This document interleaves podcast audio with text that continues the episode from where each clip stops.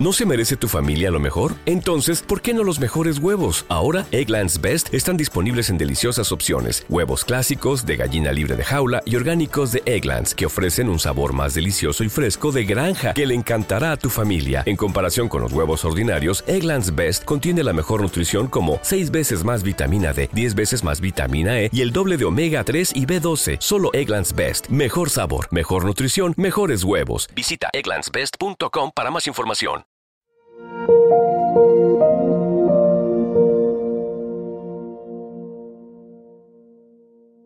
Conoce desde lo más básico hasta lo más complejo del entramado político en México.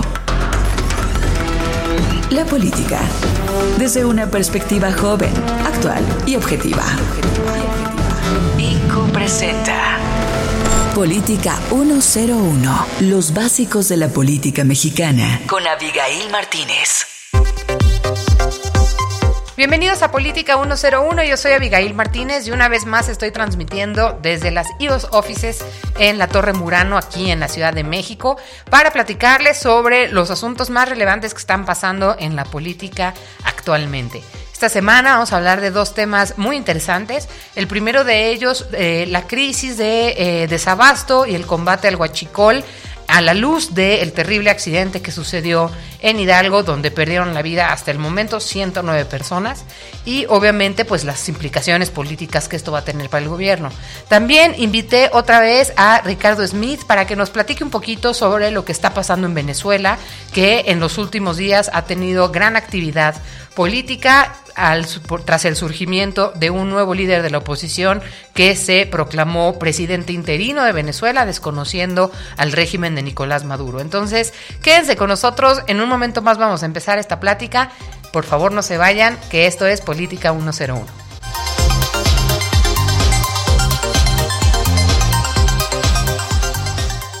Y bueno, vamos a empezar con el primer tema, que es eh, la crisis que se ha suscitado a raíz del combate al huachicol o el robo de combustibles, como lo conocemos ya muy bien todos los mexicanos, y sobre todo por lo que sucedió en Hidalgo hace exactamente una semana, cuando lamentablemente 109 personas hasta el momento perdieron la vida como el resultado de la explosión de un ducto que fue picado, en el cual se acercó la comunidad a cargar combustibles y que pues explotó al haber algún tipo de chispa o ignición que desató pues un evento muy lamentable.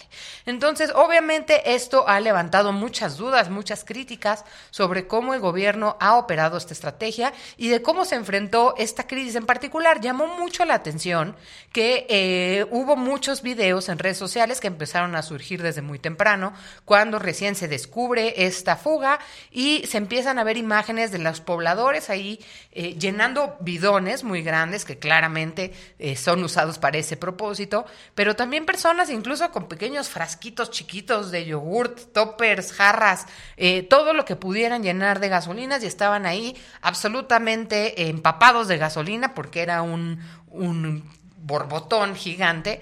Eh, y también llamó mucho la atención que muy temprano, después de que empiezan a ver estas apariciones de personas y pobladores, también llegan miembros del ejército, pero estos miembros del ejército pues solo se dedican a dar advertencias vocales, no confrontan a nadie, no acordonan el área y entonces pues está criticando la estrategia de seguridad que se hizo. Además de eso, también hay muchas dudas sobre por qué no se cerró el ducto, por qué pasó mucho tiempo desde que se identificó la fuga hasta que se tomó la decisión de cerrarlo y pues que en este inter muchísimas personas perdieron la vida en una población que de por sí ya tiene una historia y unos antecedentes muy graves de cómo ha permeado el huachicol en la vida común de estas personas. En Hidalgo, eh, Tlahuelilpan es uno de los municipios por donde pasa un ducto y donde básicamente ya es la principal casi actividad económica de la localidad, donde muchas personas forman parte de una red obviamente liderada por algunos eh, cabecillas, los cuales uno murió el mismo día del de, eh, accidente, eh, un sujeto que apodaban La Parca y que misteriosamente apareció muerto ahí en la zona aledaña del municipio, pero ya se había normalizado mucho esta práctica, de ahí que la gente estuviera tan pronta con bidones y de que hay toda una industria de guachicol pues muy floreciente y muy redituable. En los últimos años se ha dicho que el huachicol ha superado incluso las capacidades económicas del narcotráfico, por ejemplo. En ciertas regiones es mucho más redituable robar gasolina porque uno, pues no había los mecanismos de combate que hay, por ejemplo, para el narcotráfico, y dos, pues la gente puede hacer muchísimo dinero. El país recientemente sacó una entrevista eh, hablando con una persona que se dedica a esta actividad. Él era un policía municipal que al mes ganaba entre 3.500 o 5.000 pesos y habla de cómo durante estas labores de policía en las cuales pues tenía que estar revisando las zonas, eh, pasando tiempo con la gente, conociendo a los miembros de la comunidad, obviamente se le atraviesan las personas que se dedican al huachicol y primero pues lo invitan a que participe pues relativamente de forma pasiva, ¿no? Nada más avisando dónde va a haber policías, dónde va a haber operativos para que estas personas estén alertas y pues que no sean capturadas. Eventualmente, eh, él renuncia a su trabajo de policía, por esto creo que le pagaban como 500 pesos al día, algo así. Pero pues imagínense 500 pesos al día versus 3.500 pesos al mes. La verdad es que si es muy redituable, mejor pasar una semana trabajando para estas personas que un mes trabajando con horarios y en condiciones bastante complicadas. Entonces, él decide abandonar su trabajo como policía y entrar de lleno a este negocio. Y lo que él narra, la verdad es que es desgarrador, porque él empieza a trabajar en este asunto, primero como halcón, después empieza ahí como asistente de huachicol, por así decirlo. Después él junta dinero, junta lo suficiente dinero para tener su propia camioneta y sus propios bidones. Y entonces él entra dentro de este esquema, pues porque ya conoce a la red de ahí. Y en lo que él narra es que dice que en una buena semana él podía meterse hasta 250 mil pesos. Entonces imaginen ustedes una persona que ser policía y ganar 3.500 pesos mensuales llega a ganar 250 mil pesos en una semana es verdaderamente sorprendente que cuando le preguntan, le dicen, oye, pero pues tú sabes que es muy peligroso, estos accidentes pasan muy a menudo, y él mismo dice, sí, por supuesto, es muy peligroso, los que hacen, eh, los que pican el ducto, así le dicen a los que hacen estos hoyos para, para poder sacar la gasolina, tiene una, un nivel de especialización muy alto, porque mucha gente ha perdido la vida, inclusive, tratando de picar los ductos, porque obviamente la gasolina viene con gran presión, y muchos incluso han perdido partes de la cara, porque se les raja, de que no es una labor sencilla. Y además de eso, pues los riesgos de participar con gente de la comunidad criminal, eh, la lucha por territorios, etcétera. Entonces, obviamente, él está consciente de los riesgos que conlleva. Y aún así, él dice, pues mira, yo entiendo que esto es una actividad muy peligrosa. Pero yo, en estos tres años que me he dedicado a hacer esto, he vivido todo lo que no hubiera podido vivir el resto de mi vida siendo policía. Entonces, si mañana me muero, pues ni modo, ya disfruté todo lo que podía, ya le di un sustento a mi familia, ellos tienen seguridad económica y no me arrepiento y no dejaré de hacerlo. Entonces, con este tipo de declaraciones, con este caso tan particular, eh, que pues yo creo que se replica mucho en estas comunidades de gente que encuentra una forma de vida, una forma de vida no solamente decente, ostentosa a través de estas actividades, es donde tenemos que enmarcar la nueva estrategia de respuesta del gobierno. Llama mucho la atención que a pesar de que el presidente ha sido muy enfático en que no habrá medidas de impunidad y que nadie ni nada estará por encima de la ley, al ver este suceso donde la gente, la pobladora y que son muchísimas personas que están cometiendo pues este delito, ¿no? Aunque pareciera ahí un momento de diversión donde los, en los propios videos pues parece que la gente es como casi casi una actividad comunal, la realidad es que es un delito y al preguntarle al presidente qué es lo que opina de esto, pues él vuelve a recurrir al mensaje de que esta gente no lo hace por gusto, lo hace por necesidad, lo cual quizás es cierto porque esa región se vio afectada por el desabasto, casi el 85% de las gasolineras de la zona no funcionaban.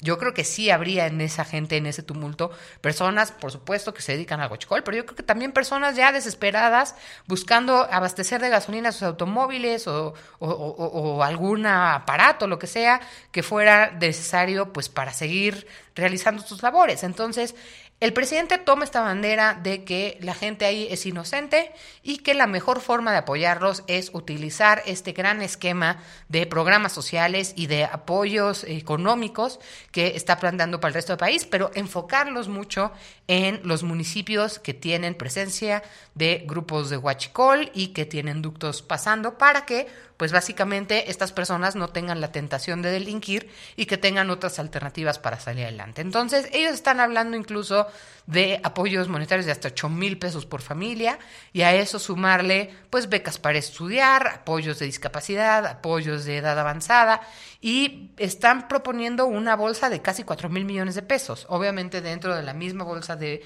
programas sociales que ya se tenía previsto, pero separando esta partida en particular para ese tipo de actividades. Entonces, aquí pues es donde vale la pena que reflexionemos. Eh, si una familia le van a pagar 8 mil pesos para que renuncie a casi un cuarto de millón de pesos en una semana, pues no sé qué tan exitosa vaya a ser esta medida. Eh, han habido muchas voces que cuestionan esta estrategia porque las transferencias directas de dinero, pues no existen estudios que hablen sobre el éxito que tienen para reducir conductas criminales, las estructuras son muy grandes y en esta gran batalla tampoco han sido muy claros en cómo están combatiendo no solamente a los grupos que pican los ductos, sino a las grandes eh, eh, estructuras que avalan esto dentro de Pemex, dentro del sindicato, dentro del propio gobierno. Han sido muy vocales diciendo que en administraciones pasadas hubo eh, una conflagración de algunos actores en este crimen, sin embargo siguen sin haber nadie detenido, nadie procesado, y en ese sentido pues se debilita mucho el argumento de que es una lucha completa en toda la estructura en contra de la corrupción. Entonces, habrá que ver cómo es que se va avanzando en este tema. Por el momento, pues la tragedia es enorme, una la, pérdida de 109 vidas, obviamente en cualquier contexto es absolutamente lamentable. Y también, pues, no tenemos claridad en cuánto tiempo va a durar esta estrategia. El desabasto sigue presente en estados muy importantes de la República, como Jalisco, como Nuevo León, como Michoacán, como Querétaro, toda la zona del Bajío a la cual le debemos gran parte de a lo mejor si quieren mediocre crecimiento del país, pero que sigue siendo crecimiento y que obviamente se compensa a través pues de un promedio con el resto del país, donde estas entidades están creciendo al 5, al 6%, y tenemos entidades más al sureste que están decreciendo a tasas del 3, 4%. Entonces, si le metemos un freno de mano a la región del Bajío, que es nuestro motor de crecimiento y desarrollo, pues vamos a enfrentar complicaciones. Tan solo esta semana Citibank dijo que en los primeros 15 días de la estrategia, el costo de la misma tuvo ascendió a casi 29 mil millones de pesos en costos económicos, pérdidas de productividad, pérdidas de eficiencia ciencia y recordemos que el discurso original del presidente es que se estaba enfrentando a este combate porque eh, la pérdida del erario ascendía a casi 60 mil pesos, 60 mil millones de pesos. Entonces, si estamos viendo que lo que nos estamos ahorrando o estamos recuperando son 60 mil millones, pero la economía está perdiendo más de 30 mil, y esto sin contar lo que tiene que ver con venta de gasolina y lo que tiene que ver con recaudación de impuestos, lo que se va a invertir en las dichosas compras de pipas, etcétera, pues la verdad es que las sumas nos salen medio complicadas. Eh, y además de eso, Llama mucho la atención que esta semana es la cumbre económica de Davos, donde se juntan pues líderes de diferentes países, así como con líderes del sector privado, inversionistas, etcétera, y nuestro gobierno tuvo a bien mandar a una subsecretaria a un foro donde generalmente participan presidentes, primeros ministros y líderes de los sectores más importantes, en donde cual en lo que creo perdieron una oportunidad muy importante para venderle la cuarta transformación al mundo, para atraer inversiones, para fomentar el crecimiento económico que de por sí se ve complicado, no solo por lo que pasa en México, sino por el entorno económico a nivel mundial, donde estamos viendo una guerra comercial con China, donde estamos viendo a un gobierno de Estados Unidos eh, con unos graves problemas políticos e internos que pronto se, traducirán también en problemas económicos, unas crisis sociales y, y humanitarias en Sudamérica que están forzando el movimiento de migrantes en grandes volúmenes y sobre eso vamos a platicar un poquito más con Ricardo Smith sobre lo que está pasando en Venezuela, pero la conclusión es que el contexto no es eh, muy, muy favorable y las estrategias que se están implementando en el gobierno necesitan tener eh, mayor dirección, mayor claridad de cuáles son los beneficios, cuáles son los costos, cuánto tiempo van a durar, para que podamos tener todos más certidumbre sobre cómo van a funcionar las cosas en México y que la gente pueda tomar decisiones en función del bienestar pues de sus familias, pero también obviamente como resultado en la economía en general. Entonces, es el tema de esta semana. Ahora eh, vamos a hacer una pequeña pausa, pero regresando vamos a platicar con Ricardo Smith sobre eh, el tema de Venezuela, que también esta semana agarró mucho vuelo. Entonces les pido que por favor se queden con nosotros, que todavía tenemos más aquí en Política 101.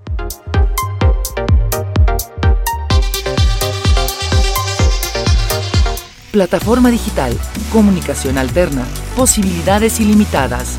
INCU, espacio comercial. Volvemos. Estamos de regreso con más de INCU, comunicación sin límites.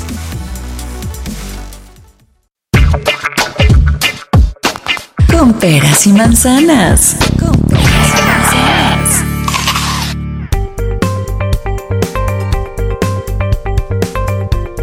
Estamos de regreso y lo tuvimos que llamar antes de lo esperado porque le tuve que prender la RIC señal para que venga a platicarnos sobre este nuevo tema internacional que está de moda, que es el tema de Venezuela. Ricardo Smith, bienvenido como siempre. Muchas gracias por la RIC señal. Obviamente hice caso y hice caso a la Venezuela señal también. Y, y- y es interesante porque hace el último programa hablamos también de Venezuela, ¿no? Justo estábamos recordando, eh, pues es que el 10 de enero es cuando es el segundo periodo presidencial de Nicolás Maduro, es cuando empieza.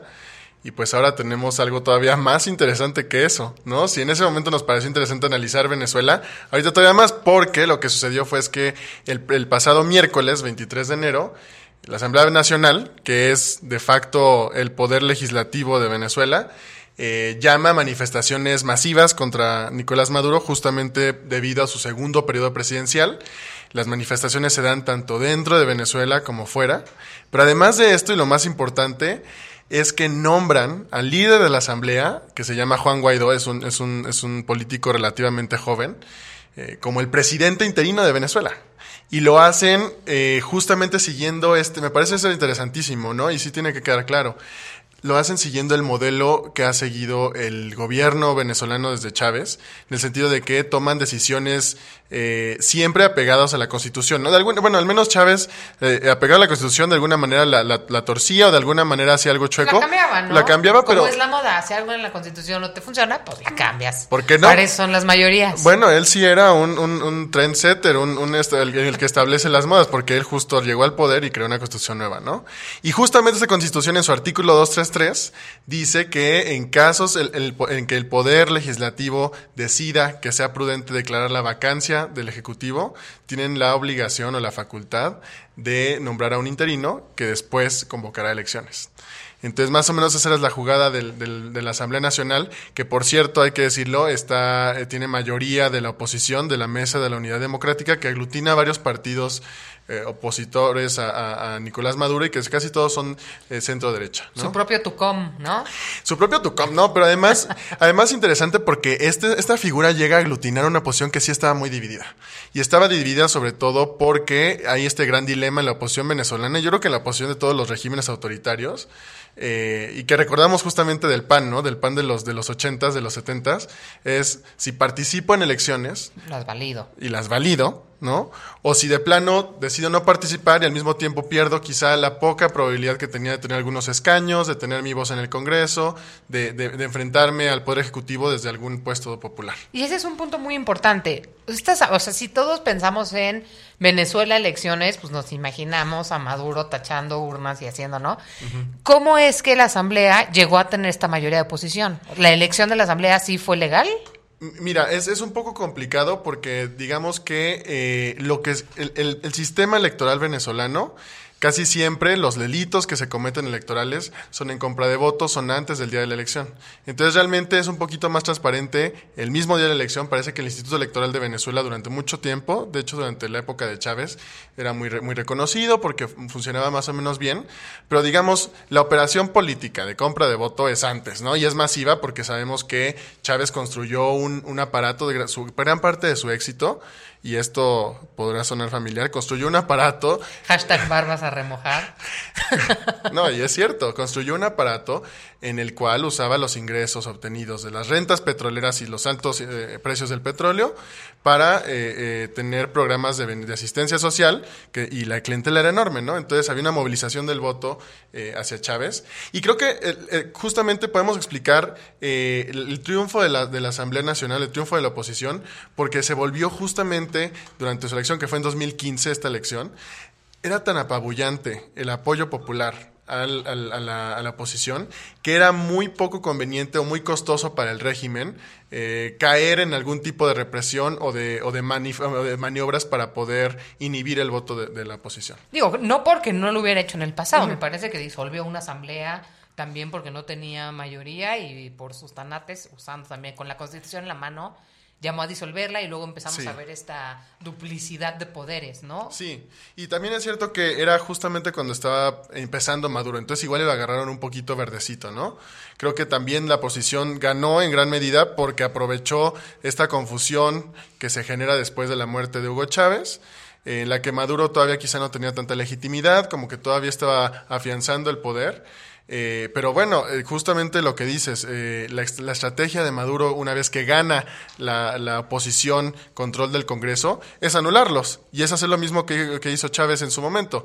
Es decir, creas, otra vez te vas a la Constitución, la manipulas y creas una asamblea constituyente, la cual eh, absorbe los poderes del Poder Legislativo y se convierte en una especie de legislativo paralelo al que fue electo por el pueblo. Y es lo que está sucediendo ahorita. ¿no? Entonces, creo que eh, sí, cuando pensemos en Venezuela y, y cuando pensemos en la crisis política, el conflicto político de Venezuela, pues hay que recordar que no es un conflicto con dos fuerzas en simetría de poder. Es un conflicto en el que tienes al Ejecutivo, que ya hizo todo lo posible por anular los poderes y facultades del Legislativo. Y, y, pues la oposición entonces realmente está operando desde lo, simbólico, puede. desde donde puede, desde lo simbólico, desde convocar a la gente y, y desde, el- de- como hemos visto a Guaidó, pues desde subirse a, un, a una tarima y, y dar discursos, ¿no? Claro. Y ahorita tocabas un punto muy importante, porque a veces cuando pensamos en Maduro, pues nos imaginamos que es Maduro y su asistente personal y su séquito de, de seguidores y tan tan. Pero la realidad es que no, o sea, sí tiene apoyo del ejército, por lo menos de una parte, porque creo que también hubo decisiones incluso dentro de las Fuerzas Armadas.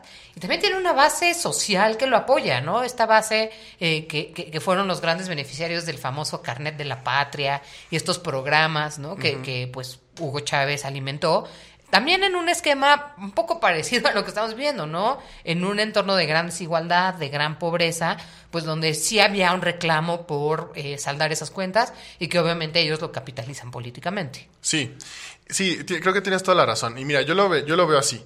Creo que eh, en un momento Hugo Chávez sí tenía esa base tan amplia que, que tú mencionas. Esa base que se construyó eh, con los programas sociales, esa base que pues realmente sí vio una mejora en su calidad de vida, porque hay que recordar que durante, al menos durante el primer periodo de Hugo Chávez sí vimos mejoras en índices de desarrollo humano, mejoras en alfabetización, en salud, ¿no? Y en reducción pobreza. Claro, pero eso era mientras tenías la renta petrolera. Claro, claro. Eso era, digamos, era un sistema que estaba construido con palitos o con naipes y que cualquier tipo de, de alteración en los precios del petróleo pues iba a darle al traste con eso. Eso fue lo que sucede en 2013-2014, bajan los precios del petróleo, coincide con la muerte de Chávez y, pues llega Maduro al poder. Y llega Maduro al poder con menos de ese apoyo popular, porque además es menos carismático. Eh, bueno, solamente recordemos estas anécdotas de las cuentos que, hace de un pájaro que, que representa el alma de Chávez. Es decir, es, es, un, es un circo que no se parecía al, cari- al carisma de Chávez, ¿no? es un circo un poquito Lucky Land slots, you can get lucky just about anywhere. Dearly beloved, we are gathered here today to. Has anyone seen the bride and groom? Sorry, sorry, we're here. We were getting lucky in the limo and we lost track of time. No, Lucky Land Casino, with cash prizes that add up quicker than a guest registry. In that case, I pronounce you lucky.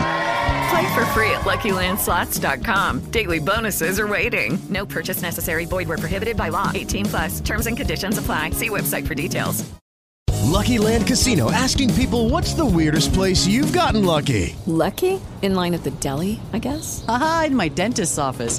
More than once, actually. Do I have to say? Yes, you do. In the car before my kids' PTA meeting. Really? Yes. Excuse me, what's the weirdest place you've gotten lucky? I never win and tell. Well, there you have it. You can get lucky anywhere playing at LuckyLandSlots.com. Play for free right now. Are you feeling lucky? No purchase necessary. Void where prohibited by law. 18 plus. Terms and conditions apply. See website for details. más eh, avergonzante quizá. Bueno, es que si no tienes el carisma de Chávez, algo te tienes Algo que tienes sacar que de la manga, ¿no? Pero justo siguió lo que hacen los gobiernos autoritarios. Tú haces eh, todo tipo de maniobras y alianzas a fin de que tu poder se pueda mantener incluso perdiendo el apoyo popular. Y es lo que sucede ahorita. Claramente Maduro no tiene el apoyo de la- del, apoyo, el gran apoyo de las masas que tenía Chávez. pero eso lo compensa con el control tan férreo que tiene sobre la- el ejército y sobre los beneficios que le da al ejército. Realmente es un sistema de, de lo que dicen eh, es de, de repartir los despojos, ¿no? Porque justamente el ejército, si, si algo hay que entender eh, para poder eh, eh, explicar eh, la fuerza del ejército en Venezuela y también la importancia que tiene hoy, es que el ejército se encarga de la repartición de comida, es decir, para que el gobierno frente a la crisis pueda darle a la gente o al menos una base de, de- alimentación, envía una estructura al ejército y entonces el ejército es quien está desplegado en todo el territorio. El ejército también, la- la- lo que tenemos de datos hasta el momento de información periodística es que el ejército también controla eh, todo, lo, todo lo que es garitas de comercio internacional, eh, las aduanas, y eso significa que controla los mercados ilegales. Controla el mercado ilegal de drogas, o al menos está muy también, involucrado. allá también construyen aeropuertos y, y casas. casas. No. Bueno, de, eh, de hecho, más bien es difícil allá construir porque el sector privado en Venezuela no existe. No, o pues sea, ya lo exprimieron. ya lo exprimieron. Y justamente ahora, eh, quien, quien, los ricos en Venezuela pues son los, miembros, los grandes miembros del ejército, la élite política que rodea a Maduro. eh, y bueno, entonces justamente gran parte de, de cuando hablamos de por qué es difícil que caiga Maduro es porque están tan involucrados el ejército y la cúpula del poder en, en- en mercados ilegales y en situaciones tan complejas que el costo político de dejar el poder sería altísimo. Significa que acabaría en la cárcel. Oye, y si hicieran una propuesta muy a la AMLO, o sea, si, si, si- yo como Guaidó, ahorita lo que haría sería dejar que Maduro hable como loco y yo buscar a los líderes militares y Claro. decirles, chavos, esta fiesta se acabó y ni, ok, ya, amnistía, algunos de ustedes saldrán con la suya, otros tendrán que caer, pero ya dejen de apoyar a este señor. ¿Tú crees que algo así es viable o, o no se puede hablar en esos términos? Ni siquiera se quieren sentar, ¿no? De entrada. Claro, claro. Yo creo que sí es viable. De hecho, es la- yo, yo veo que es la única salida para Venezuela. Yo creo que justamente en este punto, y reitero, lo que decía hace rato, es llegamos a un punto en el que no va a haber una salida pactada, porque para el régimen y para, para Maduro y para Diosdado Cabello y para Cilia Flores, la primera dama, pues realmente dejar el poder no es opción, porque dejar el poder es lo único que te separa entre tú y la cárcel o tú y un, juicio en Estados Unidos, ¿no? Entonces, lo que yo veo es simplemente que el ejército, una facción del ejército se rebele, decida quitar a Maduro del poder y eh, colocar a un presidente interino que, co- que convoque elecciones si tienen ese, ese- esa convicción democrática el ejército, ¿no? Eh, y, eso es lo que hemos visto porque desde, digamos, desde hace un año se han visto esas decisiones en el ejército, eh, sobre todo en redes sociales, escuadrones de, de soldados que se rebelan, que empiezan a, tomar, no sé, una academia, un edificio militar y al final obviamente son atrapados, pero al menos eh, dan esta percepción de que no todo el ejército, no todas las Fuerzas Armadas, no todas las fuerzas del orden están de acuerdo con Maduro. Y eso sí es importante porque al final de cuentas lo que necesitas en un régimen autoritario es la percepción de que no todo es unanimidad, ¿no? Hacia, hacia el poder. Ahora, eh, eh, también eso es lo que está haciendo Guaidó. O sea, digamos, lo- eh, ten- tuvimos noticias de que a Guaidó lo secuestra el gobierno hace unas tres, cuatro semanas. Ujú. Eh, y ahorita tiene una orden de aprehensión. y ahorita ¿no? tiene orden de aprehensión. de- y, y- y justamente Guaidó lo que dice es la narrativa, al menos que él intentó construir, que es una narrativa inteligente, fue que él fue liberado gracias a los, eh, los buenos oficios o la ayuda de gente dentro del gobierno que está a su favor. Entonces él dice, ¿saben qué? Yo estoy afuera gracias a que hay todavía patriotas, gente preocupada por Venezuela, aquí dentro del gobierno, y a ello estamos apelando. Entonces hoy, por ejemplo, también envía otro mensaje en el que va a amnistiar a los, a los militares, a los policías, que estén dispuestos a eh, irse con el lado democrático. Claro. De nuevo, esta no es la primera vez que vemos a actores políticos en Venezuela sacando la cabecita y tratando de, de Sí. pelear, ¿no? Estaba Leopoldo Gómez, Capriles, o sea, sí ha habido varios que han terminado encarcelados, perseguidos, etcétera. O sea, la Bueno, gente que está haciendo sigue esto... Entre la cárcel y, y arresto domiciliario. Exactamente, ¿no? Entonces esta, eh, esta batalla, digamos que no es una batalla glamorosa, ¿no? Sí. Se la están jugando los que los que se subieron a este tren. Y, y creo que este ejercicio fue exitoso y está más complicado que nunca por el factor que le dio legitimidad, que es la llegada de nuestro amigo Naranja. Exacto. ¿No? Sí, sí, sí, claro. ¿Tú qué opinas? ¿Cómo, cómo, ¿Cómo tenemos que ver la intervención de Trump? Porque a mí todo lo que toque Trump me lo pudre, ¿no? Y yo quería apoyar a Guaidó, de repente llegó Trump y dije, no, te vengas a nuestra fiesta. Sí, claro. ¿Cómo interpretamos eso? Nos arruinó una fiesta que era latinoamericana, ¿no? Y que justamente... Eh, pues lo que yo, yo, yo siempre estoy ahorita diciendo, realmente el apoyo de los gobiernos latinoamericanos a Guaidó, pues no se gestó y no se negoció en Washington, se negoció en Lima.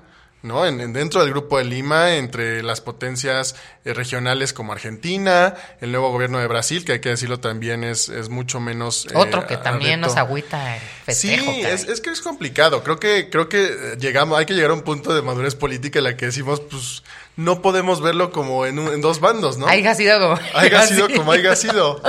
haya sido como haya sido, se llegó al desconocimiento de Maduro.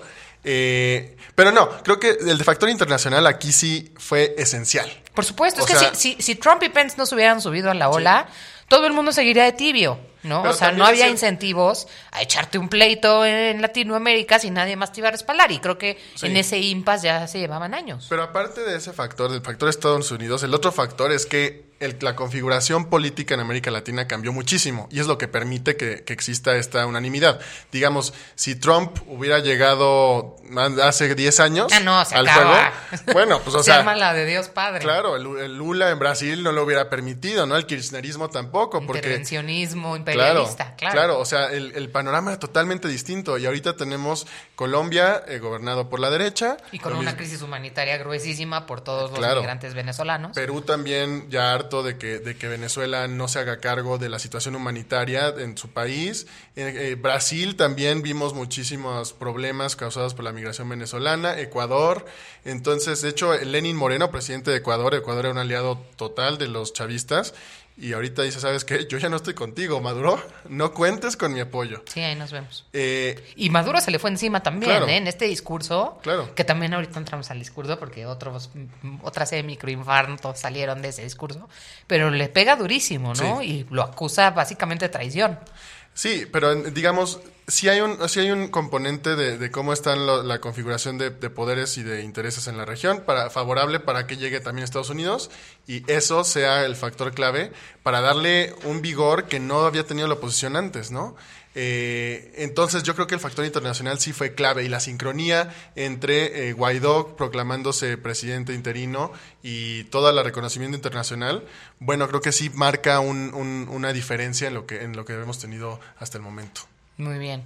Y en esta fiesta, fiesta latinoamericana queda también el papel de México, ¿no? México, pues muy quemado, ¿no? desde mi perspectiva, porque en un régimen con un serio abuso de derechos humanos, en un régimen donde el Estado es el que controla las elecciones y está eh, aplastando a la oposición, un un país con un presidente como Andrés Manuel, que justamente eso fue lo que estuvo combatiendo durante 12 años, ¿no?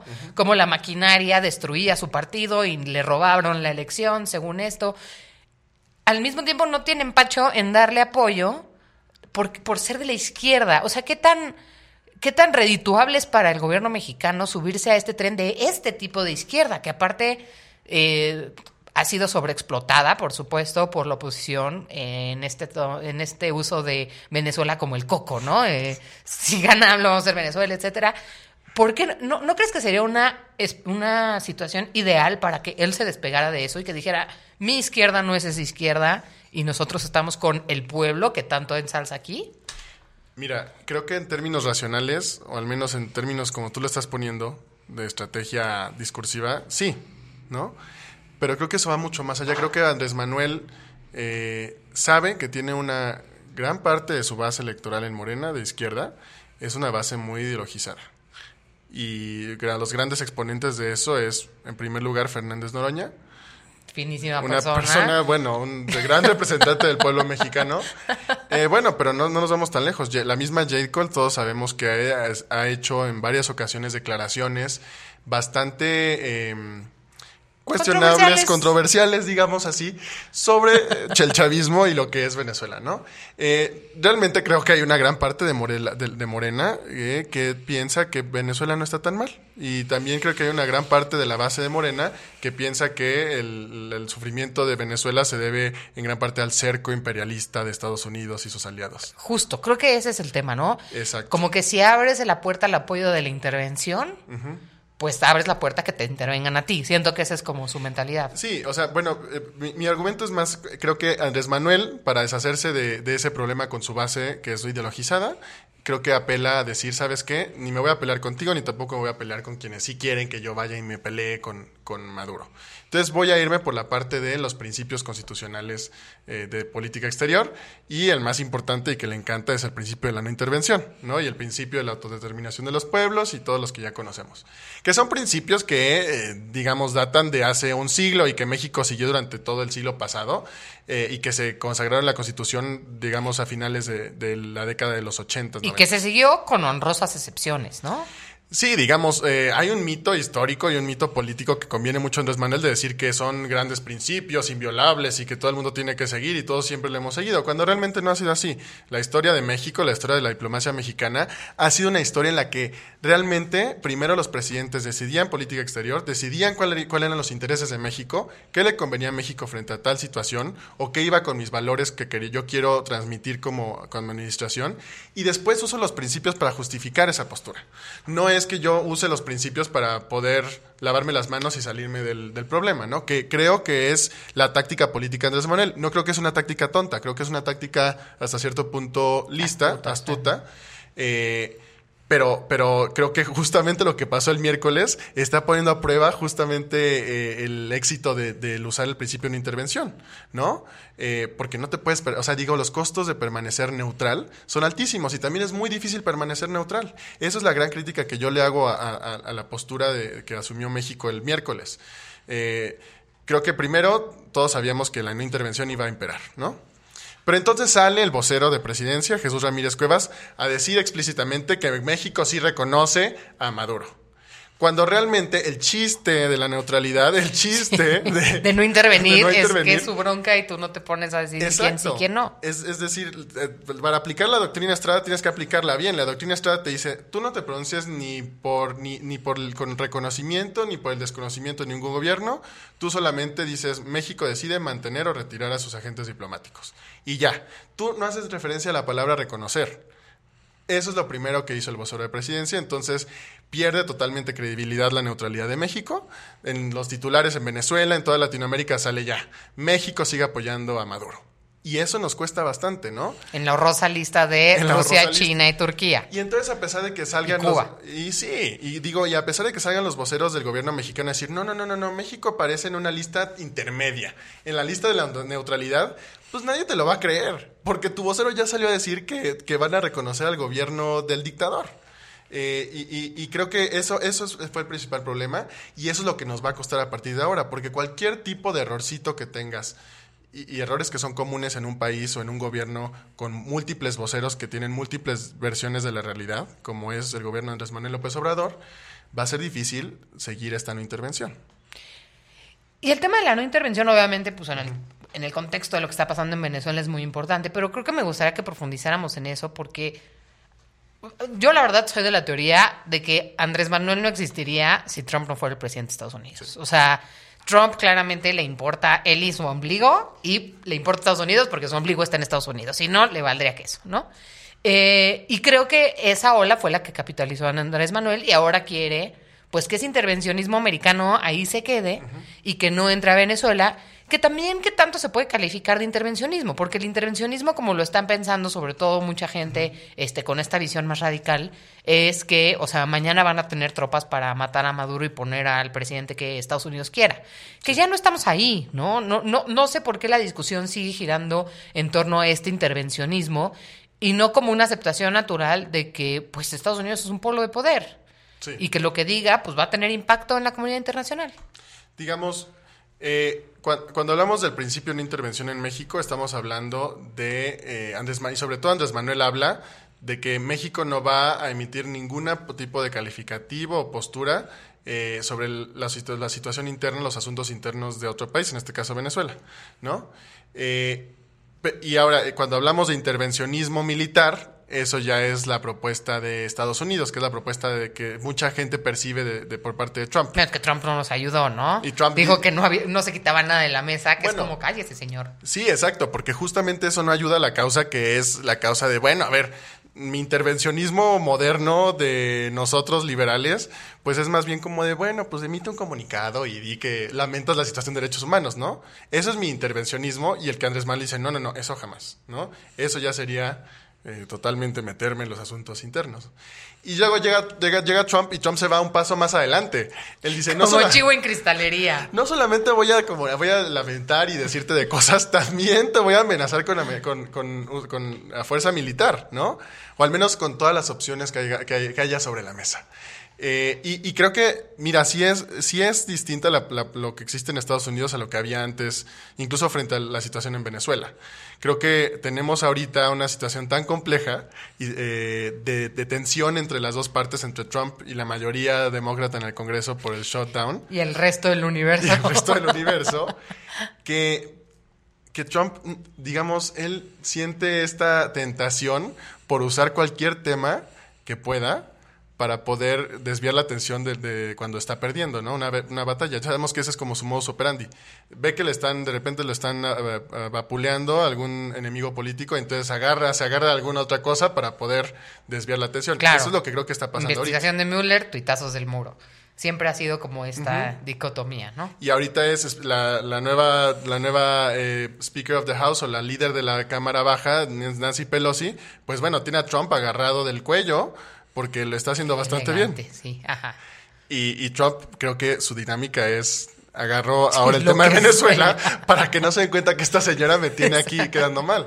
Por supuesto. Así que creo que creo que es, es lo que sí hay incentivos para que Trump siga teniendo un discurso bastante eh, combativo sobre Venezuela, Eh, pero también es cierto que Marco Rubio está aprovechando la oportunidad, pero pero bueno, perfecto. Marco Rubio es de estos eh, senadores que, que tienen una postura muy, muy específica sobre temas latinoamericanos. Él es de ascendencia cubana, entonces él tiene una postura bastante radical contra el régimen de, de los Castro, o el ex régimen de los Castro, eh, y sobre todo hacia Venezuela, que está muy vinculada con Cuba. Así que Marco Rubio ha sido quien ha estado instigando toda esta política eh, tan intervencionista militarmente en, en- en la Casa Blanca. Yo creo que lo peligroso aquí es que eh, el- el- las posturas de Donald Trump, las posturas tan arriesgadas de Donald Trump podrían provocar una situación volátil en Caracas, sobre todo por el hecho de que Nicolás Maduro ya dijo que, que expulsa a los diplomáticos dipl- eh, americanos y que les da 72 horas para salir. Donald Trump dice, no, pues fíjate que no salen y fíjate que se quedan y que... Que eso estuvo bien, ¿no? Claro. Y ahora, y le deja en la mesa de Maduro, es como la, la pelota está en tu cancha, amiguito. Lo que tú decías hacer Claro. también va a validar o a desacreditar la- lo que tenga que ver Estados Unidos en Claro, ese tema. pero tienes a dos partes que están dispuestas a arriesgar demasiado. Y dos loquillos. Y a dos, lo- aparte. y a dos loquitos. De nuevo, eso es lo que le encanta a Trump, ¿no? Y Sí, es el final de temporada de Trump. O sea, este güey le está apostando a tener a todos viendo la tele así de, please, que no se maten entre ellos porque estamos todos en medio. Claro, porque imaginemos qué pasa si a alguien de Maduro se le ocurre tener una dar una orden equivocada respecto a los, a los diplomáticos ahí. No, si tocan un pelo un diplomático, no te quiero contar. Entonces, sí es una situación volátil que podría, podría acabar mal, podría acabar bien, pero el chiste es que no está fácil la salida y Estados Unidos sí está jugando un papel preponderante, lamentablemente, y, y- y- y bueno, creo que no era un escenario que nadie en Latinoamérica queríamos ver, ¿no? Y no hay nadie que le pueda decir muchas gracias, ya siéntese, señor, ya no necesitamos sus servicios. Pues mira, creo que la situación es tan desesperada, o sea, creo que sí la situación sí es difícil y están, los venezolanos sobre todo están tan desesperados que mm, creo que para mucha gente dentro de Venezuela la intervención estadounidense no sería tan mala idea. Creo que, y, y creo que también es lo que muchos actores en Latinoamérica están pensando. Creo que, eh, creo que también, también es cierto que, por ejemplo, Guaidó acaba de convocar a una marcha eh, la próxima semana, ¿no? A otra marcha. Igual aumentando los riesgos, aumentando las, las apuestas. Eh, entonces hay demasiados actores jugando en este momento y, y yo creo que sí hay gente que está esperando que algo suceda antes de que, de que la marcha vuelva a, a- a enfrentar a las dos partes en Venezuela, ¿no? Rick, nos quedan dos minutos. Claro que sí. ¿Qué podemos esperar? O sea, nos vamos a quedar en un impasse de yo soy el bueno, no, tú eres el bueno, no, fue él, la, la, la. ¿Cuánto tiempo puede aguantar Venezuela eso? ¿Cuánto puede agu- aguantar la comunidad internacional? Estados Unidos, que el shutdown también va a durar para siempre. O sea, entre más dure el shutdown y más em- haya enfrentamientos con Pelosi, más el riesgo de que Trump quiera seguir metiendo su nariz acá para distraernos. ¿Cómo ves tú los tiempos? ¿Qué podemos esperar? La pobre gente de Venezuela, ¿qué es lo que, qué es lo que puede tener en su panorama? Yo creo que eh, es ahorita la, la, apuesta sí está en el aire, la moneda está en el aire. Creo que es difícil saber lo que va a suceder porque otra vez hay demasiados frentes de batalla, hay demasiados intereses eh, no solo de los latinoamericanos y de los países vecinos a, Venezuela, sino también dentro de Venezuela, en Estados Unidos, México, que usualmente estaba apoyando todos los esfuerzos regionales, ya no está incluido y ahora quiere ser mediador. Entonces, la pero mediador solo si todo el mundo quiere. Exacto, mediador bueno, ya dijo Maduro que sí, pero la oposición que no. Entonces, eh, es difícil saberlo, lo que sí es seguro es que eh, si algo va a pasar, va a pasar en el corto plazo, porque es cuando ahorita, digamos, todo está en ebullición, todos los factores están dados. La atención de los medios internacionales está sobre Venezuela. Digamos, si en dos semanas ya no va a pasar eso porque algo más sucederá. Eh, también seguramente los venezolanos ahorita es cuando están sintiendo este fervor o esta emoción, de la esperanza de salir a las calles, ¿no? Porque recordemos que también este tipo de manifestaciones no duran mucho tiempo. La gente después se harta, pierde la esperanza. Entonces, si algo sucede, sucederá en el corto plazo. Sí, un impasse beneficia a Maduro, ¿no? Un impasse va a beneficiar a Maduro porque todo el mundo se va a hartar. Eh, y, creo que lo interesante para nosotros es ver qué va a seguir pasando con las posturas de México, porque si la situación cambia, también la postura tendría que cambiar. Si tuviera que apostar, yo diría que seguiremos con nuestra estrategia de pescado enjabonado, ¿no? Exacto, exacto. saliendo por la tangente, ¿no? Con toda la disposición y dices que sí, pero no dices cuándo. Creo que se va, es el estilo porque la mejor política exterior es la, política, interior. Sí, yo también lo creo. Y creo que la mediación no va a ser posible, creo que va a ser algo irreal, eh, pero bueno, al menos la salvó en ese sentido. Híjole, Rick. Bueno, pues muchísimas gracias. De nuevo se nos fue media hora volando aquí en la GRI Internacional. Te agradezco muchísimo que vinieras a platicar con nosotros de este tema. No, gracias por el privilegio de estar acá. Seguramente nos veremos muy pronto. Y les agradezco a todos ustedes habernos acompañado. Esto fue Política 101. Nos vemos la próxima semana.